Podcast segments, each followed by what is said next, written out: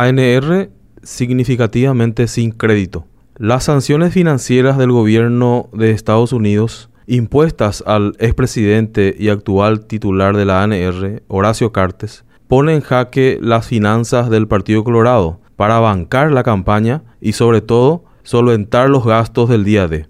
La sanción impuesta por la Oficina de Control de Bienes Extranjeros del Departamento del Tesoro norteamericano impide a Cartes, también declarado significativamente corrupto por Estados Unidos, firmar pedidos de créditos en nombre de la ANR. Entonces, imposibilitado ante las entidades financieras, el 22 de febrero pasado, en una polémica sesión de la Junta de Gobierno, los miembros aprobaron que el exmandatario delegue su responsabilidad de ordenador de gastos a los vicepresidentes partidarios Rodolfo Friedman y Calega Laverna, para que lleven adelante las gestiones del préstamo de 37 mil millones de guaraníes.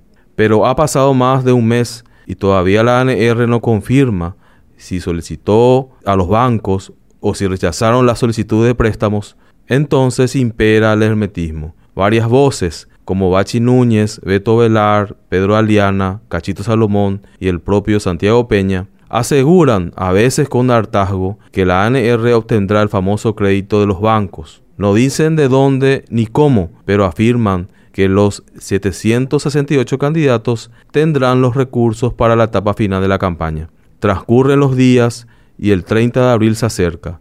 En carpas de Fuerza Republicana, varios referentes como Lilian Samaniego y cercanos al primer anillo de Mario Audo Benítez como Daniel Sendurión y Mauricio Espínola pidieron que Cartes dé un paso al costado. Bachi Núñez declaró días atrás que por estrategia la conducción partidaria no revelará el nombre de la institución financiera que dará el préstamo.